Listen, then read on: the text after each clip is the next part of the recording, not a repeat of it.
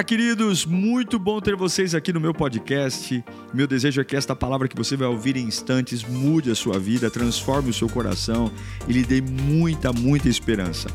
Eu desejo a você um bom sermão. Que Deus te abençoe.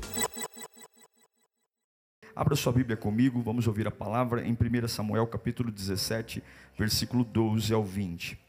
Você que está online com a gente, preste muita atenção à voz de Deus, deixe que a palavra pegue você onde você estiver. Diz assim a palavra de Deus. 1 Samuel, capítulo 17, verso 12. Davi era filho de Jessé, o Efrateu de Belém de Judá.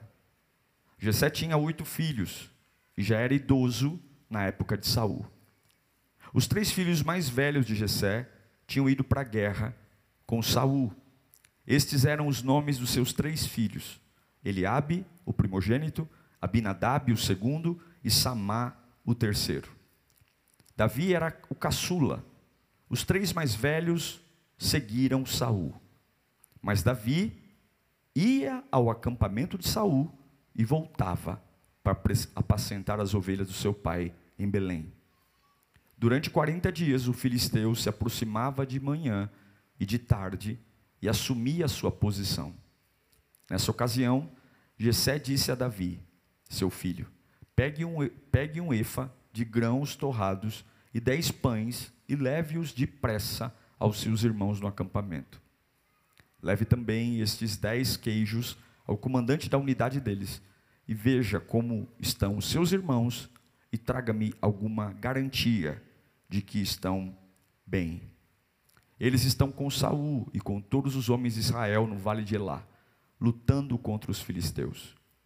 Levantando-se de madrugada, Davi deixou o rebanho com outro pastor, pegou a carga e partiu conforme Gessé lhe tinha ordenado.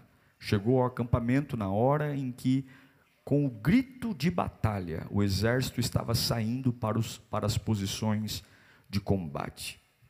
Feche os seus olhos. Senhor, é a tua palavra. O meu ser precisa dela. Tira as minhas distrações. Eu preciso ouvir tua voz clara, direta. Eu não tenho mais tempo a perder. Sopra o teu vento aqui, meu Deus. Que esta palavra ganhe forma, ganhe vida, gere movimento, confronto, mudanças. Me fortaleça para tomar decisões que eu não tenho mais força. Ah, Espírito Santo, fala conosco. É o que eu te peço em nome de Jesus. Amém. Deus rejeita o primeiro rei de Israel, Saul. E Deus manda o profeta Samuel ir à casa de um homem chamado Jessé, porque um dos filhos de Jessé seria o novo rei de Israel. Na monarquia, normalmente existe a dinastia. O reinado passa para o filho, e do filho passa para o neto. Mas Deus desejava arriscar o nome de Saul da história. Deus não quer mais Saul. Deus não quer mais dar trono a Saul.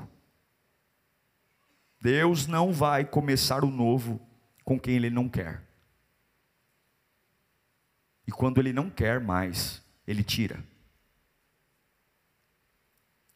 O projeto social da monarquia era Saul, Jonatas e Mefibosete.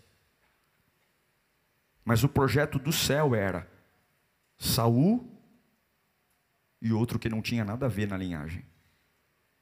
É por isso que você não pode ficar muito colado a projetos sociais. Porque quando Deus quer fazer algo novo, Ele faz. Vou te dizer uma coisa: talvez você não esteja na linha social de alguém, mas o que prevalece na vida de um homem não é o projeto social, é o projeto celestial. Deus rejeitou Saul. Naturalmente não deveria vir outro rei. Mas Deus assim o fez. E por que, que Deus rejeitou Saul? Porque Saul era gordo? Saul era magro? Saul era branco? Saul era negro? Saul era um cara é, é, porque Saul era falava demais? Não, Deus rejeitou Saul porque Saul rejeitou Deus. O primeiro a rejeitar não foi Deus, foi Saul. Saul começou a reinar esquecendo de quem o colocou no trono, esquecendo de quem o mantinha. E quando Saul rejeita Deus, Deus o rejeita também. Muito cuidado quando você escolhe andar por si mesmo. Quando você esquece sua base, suas origens, seus princípios. Porque Deus não vai parar os planos dele só porque eu estou ficando difícil. Os planos de Deus nunca vão ser parados por nenhum ser humano. Então, se eu estou fazendo biquinho, se eu estou querendo construir um evangelho paralelo, isso é um problema totalmente nosso, porque se eu rejeito a Deus, a obra de Deus também vai me rejeitar. Deus rejeita Saul. E agora Deus manda Samuel na casa do Jessé.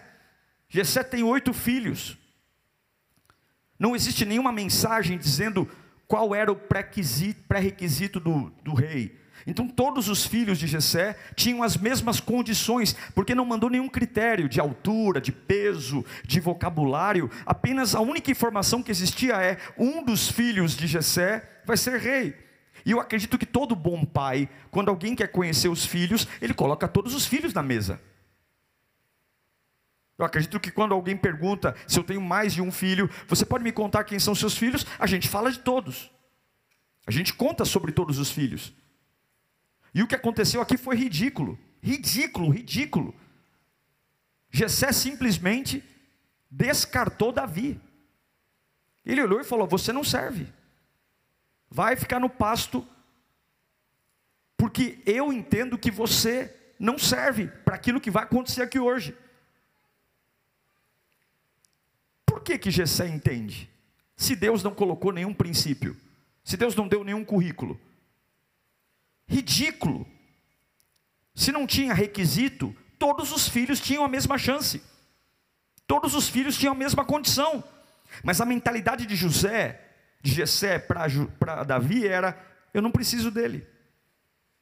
Eu não preciso dele. Ele, ele, ele nem sequer cita que falta um filho.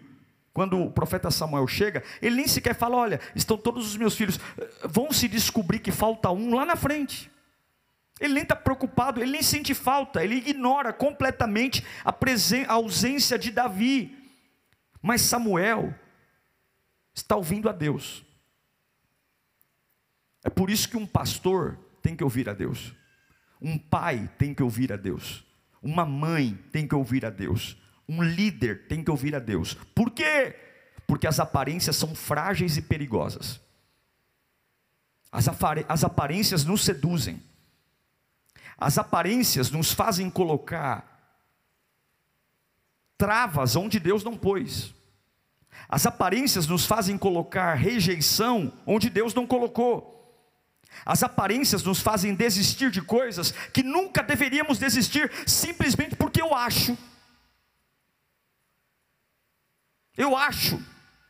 Eu acho que esse serve, acho que esse não serve. Deus cutuca Davi e diz: Está vendo a aparência de todos eles? Pois bem, eu não estou vendo a aparência, estou vendo o coração, e nenhum deles serve para mim. Nenhum deles. Eu fico tentando imaginar a cara de Jessé, quando o Samuel olha para o pai, e Samuel pergunta: tem mais algum filho?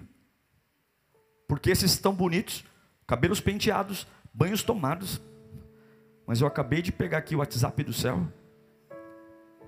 Papai do céu está falando que não é nenhum deles. Mas Deus não erra. Se Deus me mandou nessa casa, tem alguém. Deus não errou. Você não me contou que está faltando um, mas você tem mais um filho? E aí, imagine a cara do pai. Imagine a cara de besta de Jessé a dizer: tem mais um. Eu pensei que ele não ia útil. Eu pensei que ele não seria. Tome cuidado, irmãos, porque algumas vezes as pessoas sem a sua permissão, vão colocar características limitadoras na sua vida. As pessoas, elas sem sequer bater papo com você, elas vão olhar para você e dizer que algumas coisas não são para você, que alguns lugares não são para você.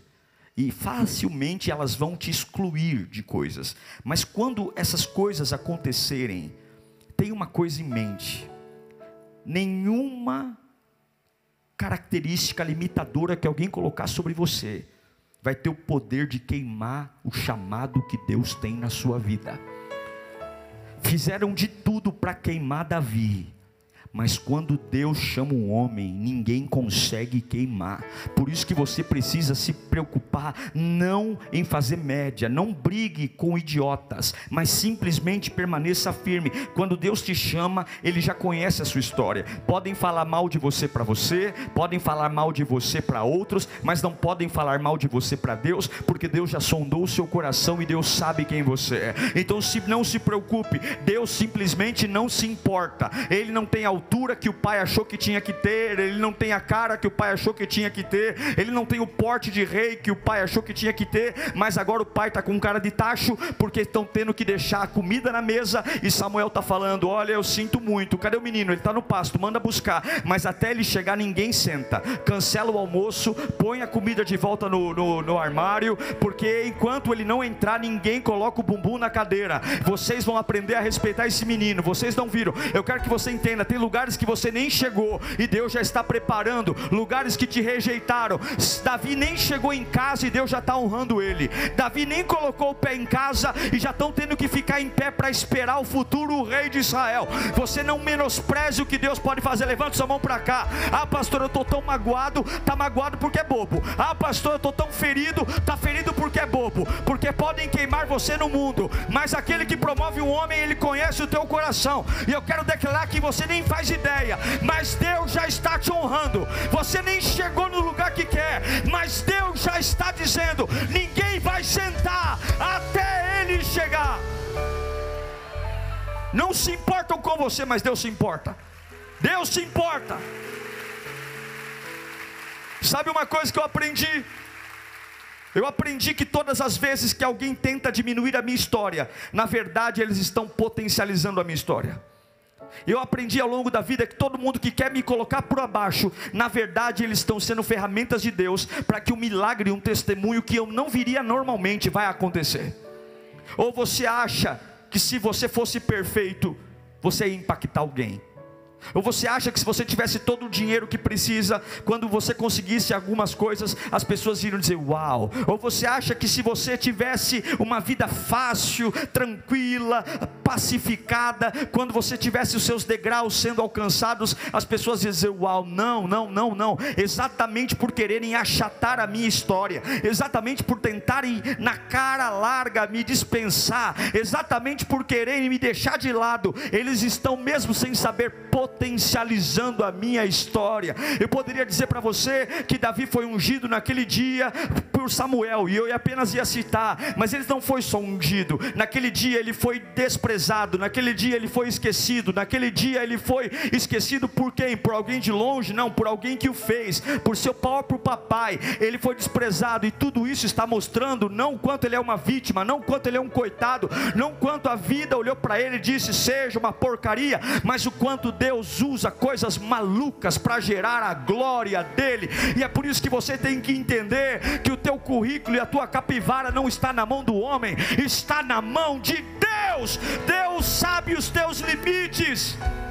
E eu vou dizer, Deus está usando a situação de hoje para dar visibilidade ao poder dele. Um dia você vai dizer: Deus usou os meus piores momentos para dar visibilidade ao poder dele. Deus usou aquele hospital para dar visibilidade ao poder dele. Deus usou aquela crise na minha alma para dar visibilidade ao poder dele. E quando as pessoas da sua casa olharem para você, eles vão dizer: Eu te conheço. Isso só pode ser obra de Deus. Eles vão olhar para você e dizer: Cara, eu joguei bola com você. Nós vivemos uma adolescência juntos, eu te conheço. Não era para naturalmente você estar onde está, não era para você falar como está falando, não era para você ter a vida que está tendo. Cara, me conta qual é o segredo, porque isso não é natural. Eu não sei para quem eu estou pregando aqui, mas não é natural um pai rejeitar um filho. Aquele dia eu tenho certeza que foi até Deus que permitiu Jessé esquecer de Davi, para que o testemunho ficasse ainda mais grosso. Eu não sei para quem eu estou pregando, mas tem mais um filho que talvez para os olhos dos homens é o menor. Tem mais um filho aí? Tem, ele é o menor da casa, ele está apacentando as ovelhas. E aí Deus está dizendo: então o menor agora vai se tornar o maior. Então quando Samuel diz: adia o almoço, coloca de novo a panela no fogão, coloque, recolham as bandejas, recolham as comidas, deixe que esfrie. Deus está dizendo: eu estou honrando quem o homem não é capaz de honrar. Você tem que entender que vão ter ambientes que vão te ignorar, cara. E quem vive por aprovação, quando não é aprovado, morre. Quem vive por elogio, quando não é elogiado, morre. Quem vive por afeto, quando não tem afeto, morre. Quem vive por amor, quando não tem amor, morre. Mas quem vive por propósito, sobrevive. Almoço parado, pessoas em pé. Porque Deus pode fazer qualquer coisa sem precisar de nós, mas Ele escolheu, mesmo sem precisar de nós, usar os desprezados para manifestar a Sua glória. Esse é o amor de Deus. Ele não precisa de mim para nada, mas Ele escolheu fazer a obra dele comigo. Ele escolheu me amar. Então lá vem, lá vem Samuel. Davi chega, todo mundo em pé. Ele não tomou banho como os irmãos para ser novo rei. Ele está fedendo ovelha, talvez as unhas sujas, cabelo despenteado, todo suado. Ele entra sem entender nada. Ele é o caçulinha da casa, todo mundo em pé. E daqui a pouco vem Samuel com um chifre de carneiro. Diga que ele se ajoelhe e derrama o óleo. Diz: Você vai ser o novo rei de Israel. Não tem muita explicação, não tem muita palestra, apenas é o óleo descendo. Fique tranquilo que vão ter dias assim, você esperou tanto uma coisa e não veio, e de repente você vai abrir uma porta e tem um óleo descendo sobre a tua cabeça que você nunca imaginou. Não se preocupe com os processos, os processos estão na mão de Deus. Fique comigo aqui. Davi é ungido rei, certo? E o que, que ele faz depois de ser ungido? O que, que ele faz? Sabe o que ele faz? Ele tocou a vida, porque é isso que um ungido de Deus faz. Quando ele é ungido, ele não se torna arrogante. Quando ele é ungido, ele não fica soberbo. Quando ele é ungido, quando ele recebe uma unção, ele não diz, agora eu não faço mais esse tipo de coisa. Não, agora eu sou ungido, agora eu sou mais importante. Não, não, quando você é ungido por Deus, você não muda quem você é. Davi foi ungido e voltou a cuidar de ovelhas. Ele foi ungido a rei, mas ele foi, voltou a cuidar de ovelhas, porque a unção que vem de Deus não te deixa orgulhoso, a unção que vem de Deus te mantém servo. Toma muito cuidado com pessoas que depois de ungido começam a ficar muito importantes. Toma muito cuidado com pessoas que vão se, se abraçando a cargos, a títulos, porque quanto maior a unção derramada na vida de um homem, mais tocar a vida servindo ele tem que fazer. A unção que vem de Deus, ela não promove você, ela promove a glória de Deus em você. A unção de Deus em você não aponta para o seu dom, mas aponta para aquele que dá o dom. A unção de Deus em você não te deixa frescurento, mimizento, cheio de não me toques o tempo todo agora. Não falem assim comigo, fala embaixo, porque eu sou, porque eu tenho. Olha, eu agora me respeitem a minha carteirinha. Vai lamber sabão. Se você receber uma unção, vai cuidar de ovelha, vai ser útil, vai servir a Deus, porque ungidos servem. Ungidos servem. Davi está servindo. Só que aí Deus começa a movimentar tudo. Deus começa a movimentar ele foi ungido num dia que ele não imaginava, ele agora está cuidando de ovelhas, e ele está lá, ele não perdeu a cabeça, só que agora lá no palácio do rei, há demônios, Deus ainda não tirou Saul do trono, demônios, demônios atormentando, a Bíblia diz que Saul estava atormentado, potestades, porque onde Deus não está, o diabo entra, não existe neutralidade, não existe, é, ah, eu não sou de Deus, mas não sou do diabo. Não tem essa não. Ou você está com Deus ou não está. E se não está com Deus, a casa está vazia. E se a casa está vazia, o capeta entra. Entra. Esse negócio de neutralidade é uma bobagem. E agora está todo mundo preocupado porque o rei está desequilibrado. O rei está desequilibrado. Ele não dorme, ele não come. E no momento de fraqueza do rei, quem se levanta? O inimigo. Porque o diabo trabalha com a pressão psicológica. Ele não tem o poder de te matar, mas ele tem o poder de te destruir mentalmente. Ele tem o poder de criar cenários aterrorizantes, onde você vai olhando dizendo: Meu Deus, meu Deus, meu Deus, meu Deus, meu Deus. E aí você morre. Não é ele que te matou, é você que se permitiu morrer, porque ele coloca pressão, pressão. E agora os empregados estão dizendo: nós precisamos de alguém. Nós precisamos de alguém para vir aqui fazer uma musiquinha. Quem sabe o rei relaxa. Nós precisamos de um músico, de um músico aqui. O palácio precisa de um músico. Tem um monte de demônio aqui. Esse lugar está angustiante. Esse lugar tem riqueza. Esse lugar tem trono, tem coroa. Mas esse lugar não tem paz. A gente precisa de alguém para tocar. Mas quem? Quem? Quem vai tocar? Quem? Você lembra de alguém? Você conhece alguém? Quem? Quem? Quem que pode vir aqui e mudar essa situação? Quem é que pode? Aí um camarada levanta a mão e diz: Aí, posso falar? Está lá em, em 1 Samuel 16, 18. Põe aí. 1 Samuel 16, 18. Aí um dos criados respondeu: Eu conheço quem? Um filho de Jessé. Eles queriam um músico. Mas olha quem ele era. Eu conheço um filho de Jessé de Belém que sabe o que? É isso que vocês querem? Ele sabe tocar harpa, mas não é só isso que ele é não. O que, que ele é? Ele é um guerreiro. Que mais? Valente. Sabe falar bem. Tem boa aparência. E o principal, principal. Sabe por quê? As pessoas estão atrás de dons, mas Deus está atrás de uma vida.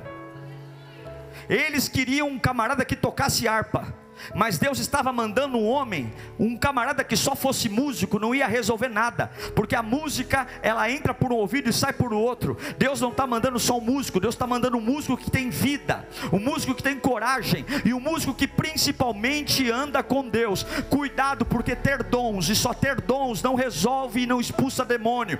Quer mudar ambiente, quer tocar para gente perturbada, quer cantar para gente perturbada, quer falar com gente perturbada, tenha uma boa vocabulário tenha uma boa oratória, seja um grande musicista, mas seja guerreiro, valente, tenha uma boa aparência e principalmente tenha uma vida. O diabo não tem medo de habilidades humanas, ele sabe tocar como ninguém, ele sabe falar como ninguém. A Bíblia diz que no final dos tempos muitos iriam apostatar da fé, porque surgiriam falsos profetas, muitos falariam em meu nome. O diabo sabe pregar melhor do que eu, o diabo sabe cantar melhor do que qualquer um aqui, o diabo sabe saberia ser um voluntário melhor que qualquer um aqui, porque não é sobre dom, é sobre vida.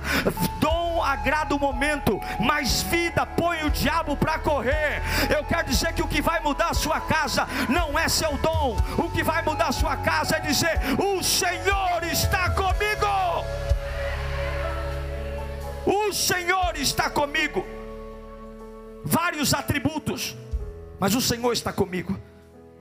Eu vou trazer o garotinho um menininho para tocar aqui, você pode tocar. Você é habilitado, né? Você sabe tocar, eu sei tocar. Mas eu não estou indo sozinho, não. Eu sei que tem potestades nesse palácio. Eu sei que tem demônios, eu sei que tem depressão. Mas fique tranquilo que eu vou tocar. Mas quando eu tocar, aquele que vai comigo vai se manifestar. A Bíblia diz que quando Davi começou a tocar, a harpa dentro do palácio de Saul, o homem começa a babar, o homem começa a tremer, os demônios que estão dentro dele começam a ficar ali, e a Bíblia diz que depois Saul acalma, por quê? Porque não era só música, tinha vida. Eu pergunto, eu sei que alguns de nós lutamos para manter nossos dons lá em cima, mas o diabo não quer saber do seu dom, o diabo quer saber da sua vida, o lugar onde potestades estão bloqueando o avanço, lugar onde o inimigo está bloqueando o milagre, lugares onde onde Satanás está trazendo loucura, não faça nada sem a presença de Deus. E quem está dizendo que Deus é com ele não é Davi, não é Davi dizendo Deus está comigo, são as pessoas que testemunham sobre ele dizendo: Olha, eu conheço alguém que Deus está com ele. Não é você que vai dizer que Deus está com você, são as pessoas olhando para a sua vida e vão dizer: chama ele porque Deus é com ele, chama ele porque Deus é com ela.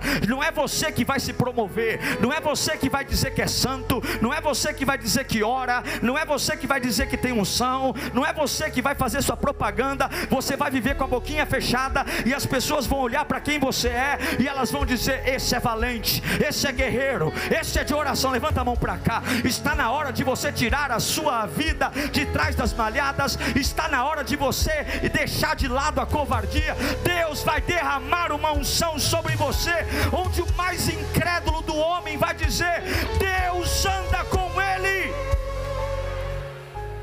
Deus anda. Não é sobre que carro eu tenho, não é sobre que marca eu tenho. Deus está levantando ele. E aí, Davi toca a harpa, dedilha a harpa. O poder é liberado. Levam Davi. Agora ele é funcionário do palácio. Agora ele é músico do rei. E agora ele é ungido a rei. Davi agora começa a conhecer a nobreza de um palácio. Davi começa a conhecer comidas que talvez não tem na casa dele. Davi começa a ver trono, coroa, servos, empregados. E ele é um cara que está ali trabalhando, resolvendo situações complicadas. Davi, ele é um servo que conhece o glamour da vida. Ele é um servo que conhece o luxo, ele conhece o poder. E como é que fica a cabecinha de um menino? Como é que fica a cabecinha de um menino humilde, pastor de ovelhas, que agora vai trabalhar dentro de um palácio e é funcionário do rei e foi ungido a rei? Como é que fica? Ele trabalha num palácio que tem uma fadiga espiritual enorme. Ele está num ambiente que é difícil de estar, uma situação complicada. Mas ele é diferente. Por que, que ele é diferente? Quero ler com você. 1 Samuel 17, 12. Já li, mas quero ler de novo. Davi era o filho de Jessé, o Ifrateu, de Belém, de Judá. E Jessé tinha oito filhos e já era idoso na época de Saul. Os três filhos mais velhos de Jessé tinham ido para a guerra com Saul, e estes eram os nomes dos seus três filhos: Eliabe, o primogênito, Abinadab, o segundo, e Samá, o terceiro. Davi era o caçula, e os três mais velhos seguiam Saul. Deixa só ter aí. Davi era o caçula. Os três mais velhos foram trabalhar com o rei. E a Bíblia diz que eles seguiam o rei. Ou seja, eles não voltavam mais para casa. Eles foram trabalhar com o rei e ficaram lá. E a Bíblia diz que os três mais velhos seguiam o rei. Não diz que lutavam com o rei, diz que seguiam o rei. E seguir pode sugerir também imitar comportamento. Seguir também significa copiar conduta. Será que não é por isso que quando Golias foi afrontar o exército, os três irmãos de Davi também ficaram do mesmo jeito que o rei, covardes? Talvez seja por isso que o medo de Golias estava no coração de todos, porque eles chegaram num lugar de opressão, e começaram a seguir o rei. Eles foram engolidos pelo sistema. Fique comigo aqui, por favor. Existem sistemas para engolir você, sistemas malignos. Não deixe que o sistema engula você, porque a casa de Saul é passageira, mas a casa do pai é definitiva. Por que, que jovens começam a faculdade e não voltam para a igreja? Por que, que algumas pessoas começam a ganhar um pouco mais de dinheiro e somem da casa de Deus? Por que, que outros simplesmente passam em concursos públicos e agora não tem mais tempo? Sabe o que aconteceu? Eles foram e o sistema os engoliu. Eles foram e eles se perderam porque começaram a seguir um sistema falido. Mas olha 1 Samuel 17, 15. Os três mais velhos seguiam Agora, vamos ler no 3 juntos. Não sou eu que estou falando, é a Bíblia. 1, 2, 3.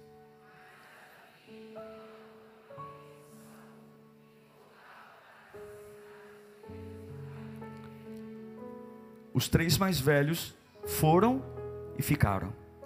Davi ia trabalhar e voltava. Ele ia e voltava. Então eu, eu sei o que é riqueza, eu provo do poder, do glamour, mas eu sempre volto para a casa de Deus. Eu passo num concurso público, eu compro um carro novo, mas eu sempre volto para a casa do Pai. A minha empresa ganha fortunas de dinheiro, mas eu sempre volto para a casa do Pai. Os maiores foram e ficaram, mas o menor Davi ia e voltava.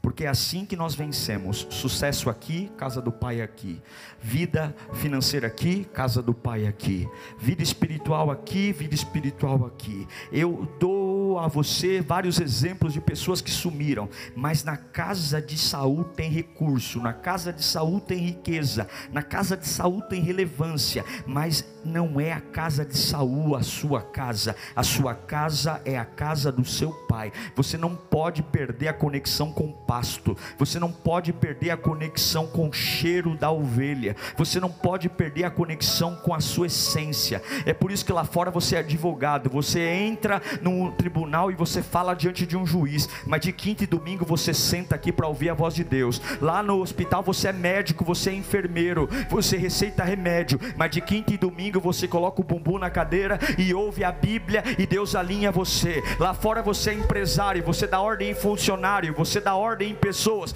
Lá fora você faz reunião, mas aqui dentro todos nós sentamos para ouvir a voz de Deus. Nós vamos para a casa de Saul, mas voltamos para a casa de Jessé. Nós vamos para a casa de Saul e voltamos para a casa de Jessé. O diabo quer que você vá e fique. O diabo quer que você seja engolido pelo sistema. O diabo quer que você vá lá, arrume suas coisas e fique por lá. Mas o homem que Deus escolhe é um homem que vai e volta, vai e volta, vai e volta. Não deixe de voltar para casa onde você foi gerado. Não deixe de voltar para casa onde o óleo derramou sobre a sua vida. Não deixe de voltar para o lugar onde nos piores dias da sua vida Deus olhou para você quando a própria família te abandonou, quando os irmãos foram passados à sua frente, quando o próprio sacerdote por um instante quase errou. Deus foi lá e pôs todo mundo em pé até você chegar. Não volte para o lugar onde Deus começou o teu chamado. Não esqueça de voltar. Não esqueça. Não esqueça.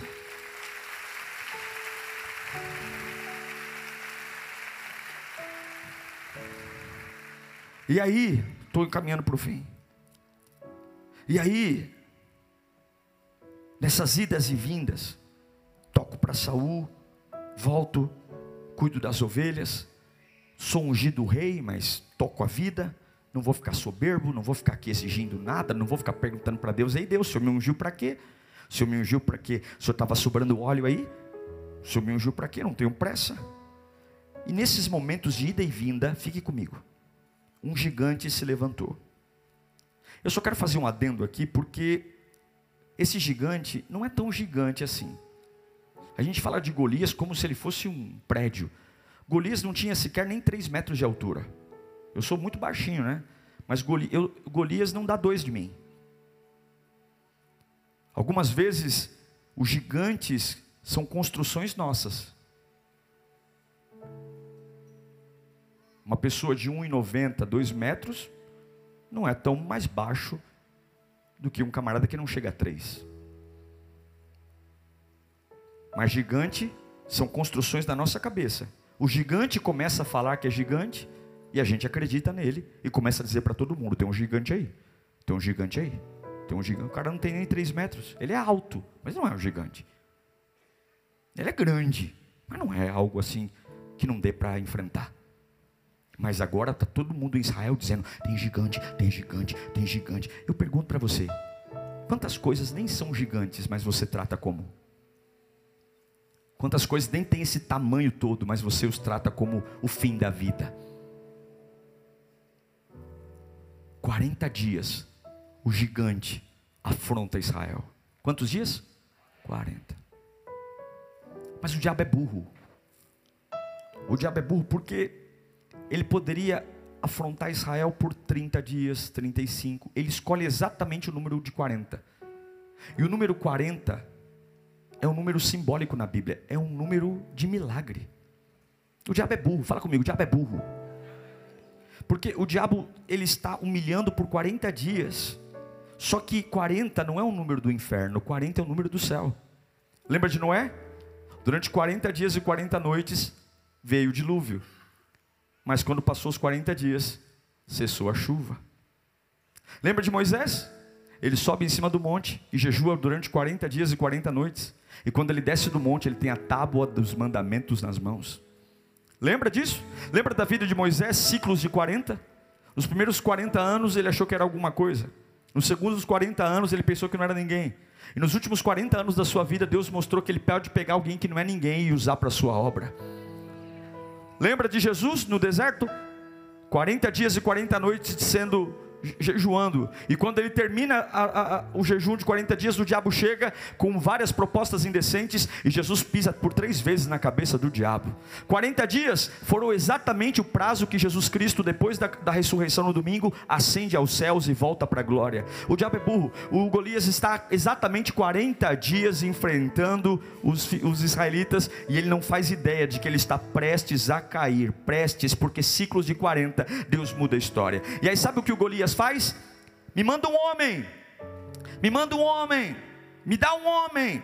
Saul fica calado, os homens ficam tremendo, tem um gigante, e o céu sorri, o céu sorri, o céu sorri. Golias quer um homem, e sabe o que, que o céu vai mandar para Golias? Um menino.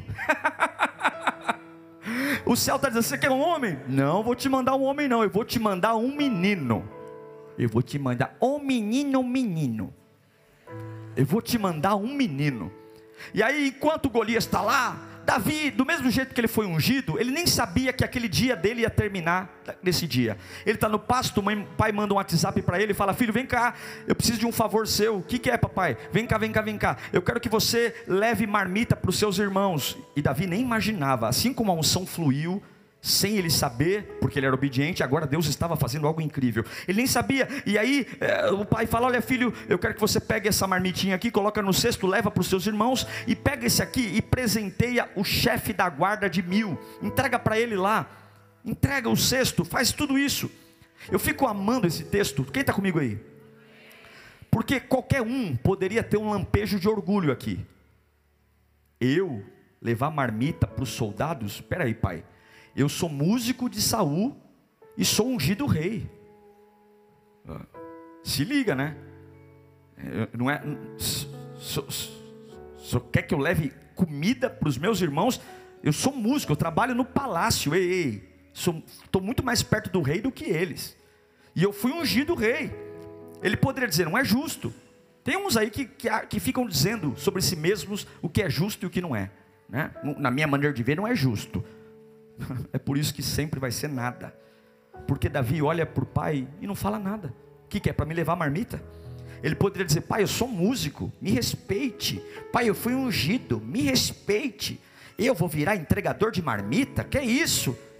Agora, qual foi a coisa mais importante que Davi fez na vida? Me responda. Se eu subir lá no Kids agora e perguntar para qualquer criança, o que que Davi fez? O que, que você acha que uma criança vai responder para mim? Que ele fez o quê? Me responda. Você que nunca veio à igreja, se eu perguntar para você, o que, que você lembra na hora que eu falo Davi? O que, que você lembra? Que ele matou? Então eu estou dizendo para você que o dia mais importante da história de Davi começou no dia que ele escolheu entregar marmita. Eu estou dizendo para você que a cena mais importante da vida de Davi, a cena que mudaria a vida dele para sempre, foi quando ele aceitou carregar um cesto e levar o lanche para os irmãos. Não foi no dia que ele recebeu aplauso, não foi no dia que ele foi promovido, não foi no dia que ele ganhou uma honra, foi no dia que ele estava disposto a fazer o que Deus queria que ele fizesse. E quando eu estou disposto a fazer o que Deus quer que eu faça, aquilo que aparentemente é nada se torna numa oportunidade de promoção. Você está entendendo por que, que alguns estão com a vida parada? Você está entendendo por que você quer fazer sua carreira aos seus olhos e Deus não está procurando reis para reinar, Deus está procurando reis para servir servir.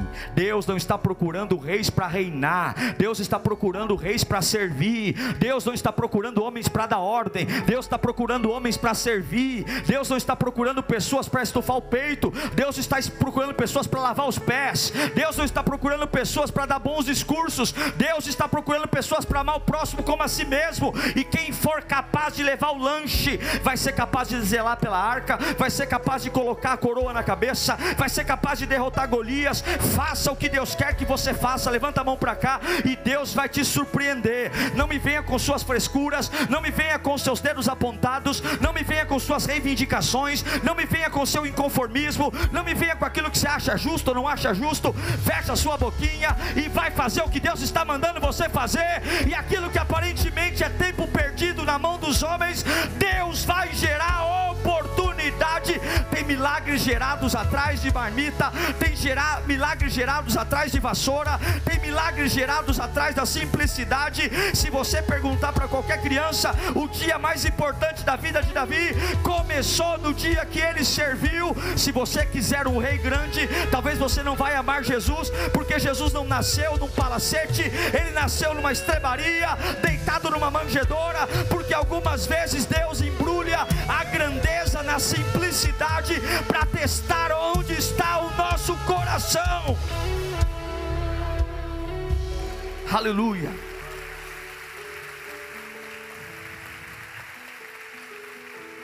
Você quer uma história nova? Faz o que tem que fazer. Para de ser. Você quer uma história nova? Você quer sair desprezado, injustiçado, cheio de pessoas colocando currículos em você? De ponta a ponta nas promoções de Davi, não foi Davi que se autopromoveu, foi Deus que promoveu Davi. Adore, sirva, entregue sua vida a Cristo. Aceite o dia de hoje, faça o melhor. Você quer uma nova, uma nova fase? Faz o que tem que fazer, cara. Pode ser teimoso, tinhoso, orgulhoso. Não está dando certo. Deus vê você. Deus sabe quem você é. Deus conhece o teu interior.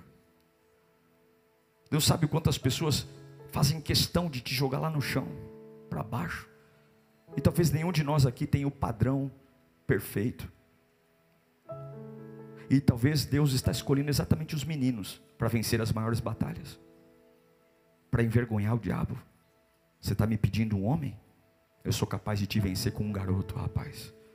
Baixa sua bola, Golias. Você está me pedindo um guerreiro?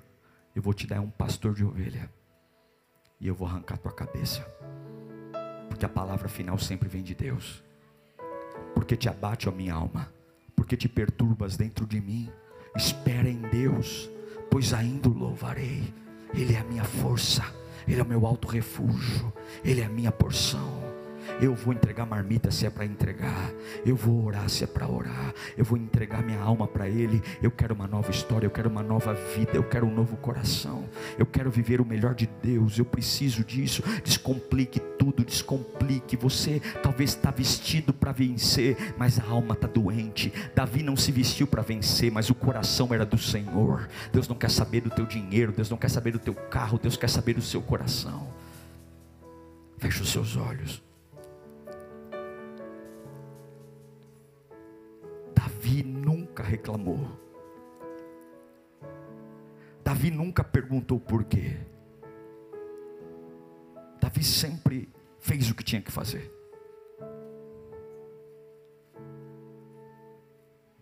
Davi nunca entrou em crise. Nunca ficou revoltado. Porque ele foi ungido e tinha que cuidar de ovelha. Porque ele foi ungido e tem que entregar marmita o ego de Davi nunca o destruiu. Não há um texto na Bíblia ele tirando satisfação com o pai. Por que, que o Senhor me esqueceu naquele dia? Porque eu tenho mágoa. Eu vou crescer traumatizado, viu, pai?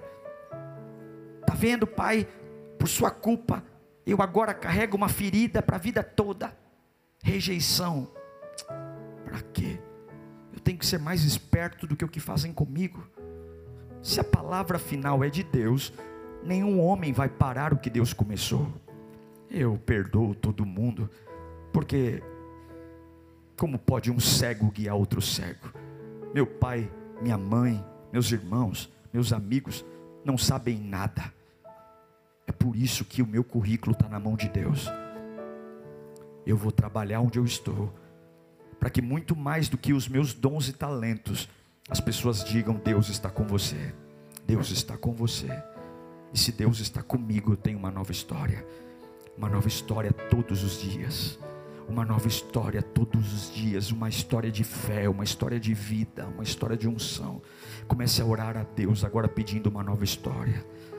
Comece a pedir ao Espírito Santo que te encha de um novo tempo e diga: Senhor, eu vou mudar o meu jeito de ver a vida, eu vou mudar, Senhor. Eu vou fazer o que eu tenho que fazer, Senhor. Eu vou fazer o que o Senhor pede para eu fazer. Eu vou fazer bem feito, Pai. Eu vou parar de complicar as coisas. Eu vou parar, Senhor, mas eu não vou abrir mão de algo. Esteja comigo, Senhor, porque eu vou começar a tocar para pessoas perturbadas. Eu vou começar a falar com pessoas perturbadas e eu vou começar a destravar o que está travado. Eu vou começar a ser usado. Eu vou fazer o que eu tenho que fazer. Eu não vou me enroscar com coisa idiota. Eu vou fazer o que eu tenho que fazer. Eu vou fazer o que eu tenho que fazer fazer. Eu confio no nome de Jesus. Comece a pedir ao Senhor uma nova história agora. Deus está começando a mexer nos teus limites. Deus está fazendo lugares de vergonha se prepararem para te honrar. Deus está fazendo coisas que eram malucas, insanas se transformarem no maior milagre, porque eu vou e volto, vou e volto. Uau! Eu tenho certeza que Deus falou com você. Tenho certeza que depois desta palavra a sua vida não é mais a mesma. Peço que você também me acompanhe nas minhas redes sociais: Instagram, Facebook e YouTube. Me siga em Diego Menin. Que Deus te abençoe.